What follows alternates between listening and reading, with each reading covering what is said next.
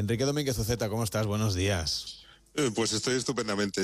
Casi, casi no puedo estar mejor, salvo que estuviera en Seychelles. Efectivamente, aunque vamos a darles ahora a los oyentes una idea de darse un lujo pero un poco más cercano, con, vamos, eh, sin horas de avión, porque uno puede, puede ir, por ejemplo, en alta velocidad, puede ir en coche, depende también de dónde esté, obviamente, ahora mismo de la posición de España. Los oyentes de Baleares y Canarias sí tendrán que coger el avión, pero el resto pueden, pueden acceder mm, de manera muy sencilla por tierra.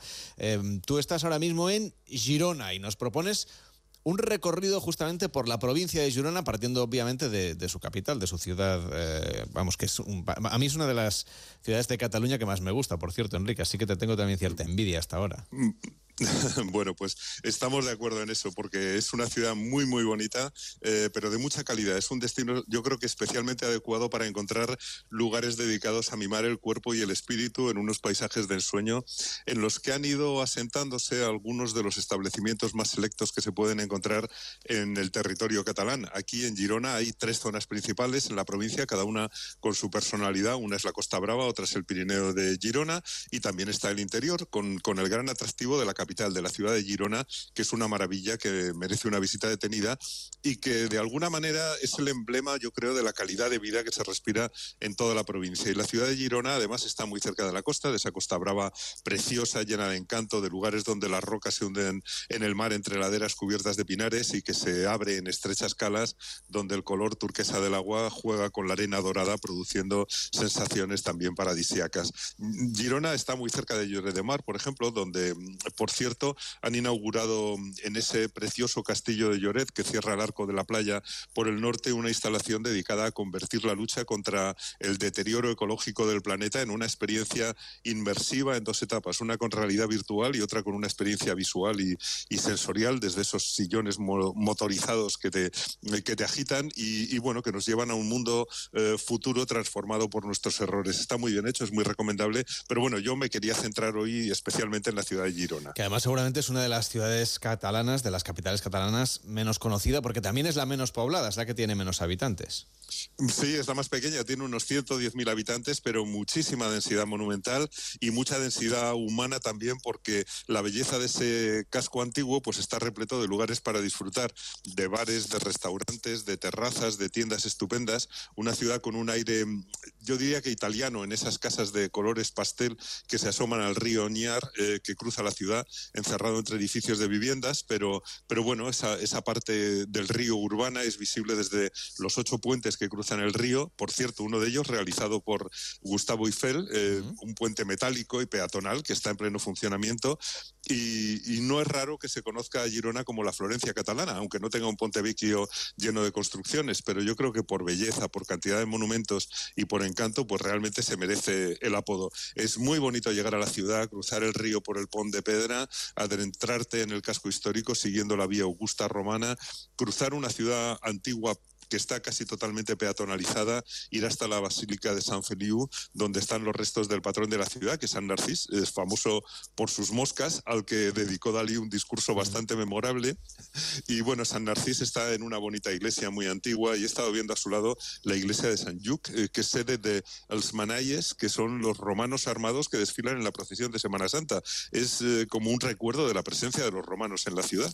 Y Enrique, ¿se sabe por qué se llaman Manayas? Es un nombre poco usual, creo que solo hay manayas en Girona y en Bañolas.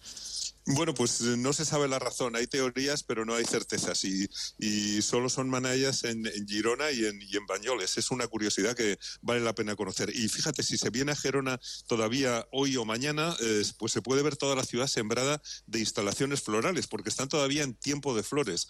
Y es precioso, con instalaciones que hacen diferentes agrupaciones ciudadanas, cubriendo de plantas y de flores las calles y las plazas. Es muy recomendable. Y lo cierto es que en Girona hay muchísimo que ver, porque tiene una catedral impresionante con una espectacular escalera barroca ante su puerta y con la nave más ancha del gótico español en su interior. Y como está mm, en una peña sobre el río, pues todos esos desniveles hacen que la ciudad sea muy espectacular en su exterior, con, los desniveles y, llena de cuestas y de escalinatas en su interior. Hay que hacer un recorrido por la muralla de tiempo de Carlomagno, cuando Girona fue el límite de la marca hispánica, ese límite que había entre la cristiandad y los musulmanes.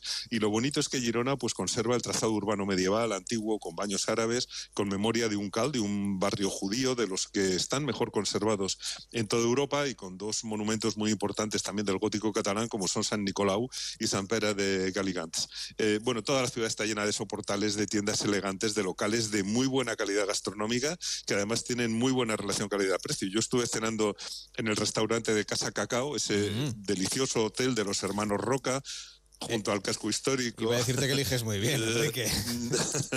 bueno, sí, yo creo que es una elección estupenda porque hacen una cocina magnífica, pero es que además tiene una preciosa terraza desde la que se ve la ciudad iluminada por los últimos rayos del sol al atardecer y la verdad es que, bueno, pues poder cenar allí tempranito, como se hace aquí en Girona, donde las cocinas cierran a las 10 de la noche, pues te permite disfrutar de, esas, de esos crepúsculos verdaderamente maravillosos. Ya sabes que están cerca de Francia y entonces asimilan los horarios de, de los es que además son sus principales visitantes, por otra parte.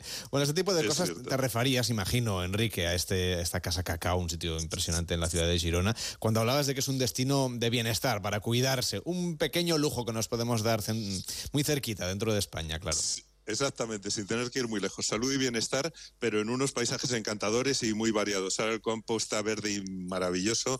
Nos invita a movernos también cerca de Girona, visitando esos pueblos medievales bien conservados como Pals, como eh, Peratallada y otros menos conocidos como Munels, eh, Madramaña o Begur. Y por supuesto, pues puedes acercarte a visitar la belleza de las excavaciones de la ciudad griega y romana de Empuries, pero a su lado, a orillas del Mediterráneo, puedes quedarte en un hotel encantador, en el Hotel Spa Empuries, junto a las ruinas junto al mar y con un jardín de especias gastronómicas realmente precioso. Allí tuve eh, una experiencia olfativa increíble de la marca Bravanariz que elabora perfumes a partir de las especies botánicas de la zona, recolectando las flores en el bosque, enseñando a elaborar y a catar los perfumes, eh, utilizando las plantas eh, que están en el bosque mediterráneo de la zona, plantas como el cantueso, la caléndula, la siempre viva, la jara pringosa, el romero, y con eso pues van construyendo perfumes que realmente son como paisajes aromáticos que te puedes poner en el cuerpo y logrando fragancias únicas. Es un trabajo de creación de Ernesto Collado y, realmente es algo singular, tan interesante que ha sido publicado por el New York Times. Lo que me ha encantado es que, eh, es que esos perfumes se basan en el conocimiento y en el disfrute de la naturaleza del territorio y eso es muy importante. Claro, es que hay que remarcar, Enrique, que aquí en esta zona de Cataluña en la que tú te encuentras hay variedad de paisaje, sobre todo porque vamos a encontrar Girona y su entorno como un jardín mediterráneo, ¿no? Habrás visto, imagino, pinos y cipreses por ahí, por todas partes. Bueno, por todas partes, pero están también los campos cubiertos de flores. La verdad es que es una belleza. Esto es un verdadero, eh, es un verdadero jardín mediterráneo. Y, bueno, dentro de que todo el campo prácticamente son jardines mediterráneos, hay algunos jardines costeros espectaculares de propiedad privada, como el de Mari Murtra y el que estuve viendo ayer, que es el de Santa Clotilde, un jardín frondoso asomado a esas calas mediterráneas de las que hablábamos, cuidadísimo, lleno de fuentes, de estatuas, de flores. Realmente una gozada, un canto a la calidad de vida. Y muy cerca, en otro acantilado del sueño, hay un sitio increíble que es el Hotel Santa Marta, donde el Club de Salud y Bienestar de la Costa Brava y el Pirineo de Girona han organizado un festival de bienestar muy reducido, donde ayer hubo una sesión de yoga seguida de un concierto de tazones tibetanos, de gongs y de instrumentos sonoros de meditación realmente emocionante a cargo de Edgar Tarrés, eh, mientras caía la tarde sobre un mar oscuro a esa hora ya y, y que formaba parte de la escena. Y la verdad es que fue un momento de emoción como los que pueden vivir los que, los que vengan para aquí a, a disfrutar y a cuidarse. También es muy bonito descubrir un lugar único como es el pequeño y exquisito Hotel Más Generoso en Fonteta, que ha recuperado mm, una masía que estaba en ruinas, han incorporado un jardín que en realidad es un huerto en el que hay alcachofas, fresas, tomates, pero también especies de plantas de flores comestibles. Y tanto el huerto y el jardín como la cocina están a cargo de Yolanda Bustos, que hace cocina con flores y elabora platos muy originales y y, suculentos, a pesar de estar hechos con vegetales todo,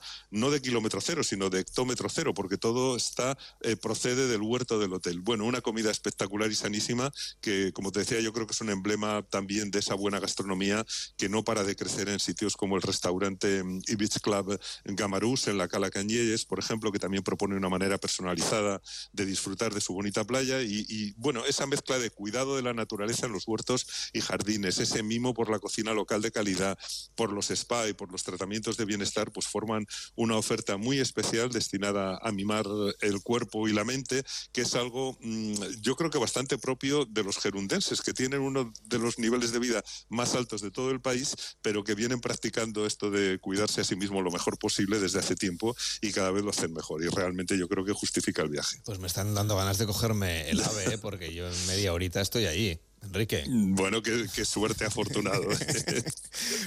bueno, mañana te saludo. Seguirás en Girona, pero nos vas a hablar de otra parte del mundo, ¿verdad? Eh, pues sí, efectivamente, nos vamos a ir un poquito más lejos, nos vamos a ir a viajar por Europa, si te parece bien. Pues sigue disfrutando de Girona, disfruta de ese Temps de Flores, ese tiempo de flores que se está acabando ya este fin de semana. Y hasta la próxima. Enrique, hasta mañana. Buenos días. Hasta mañana, Carlos.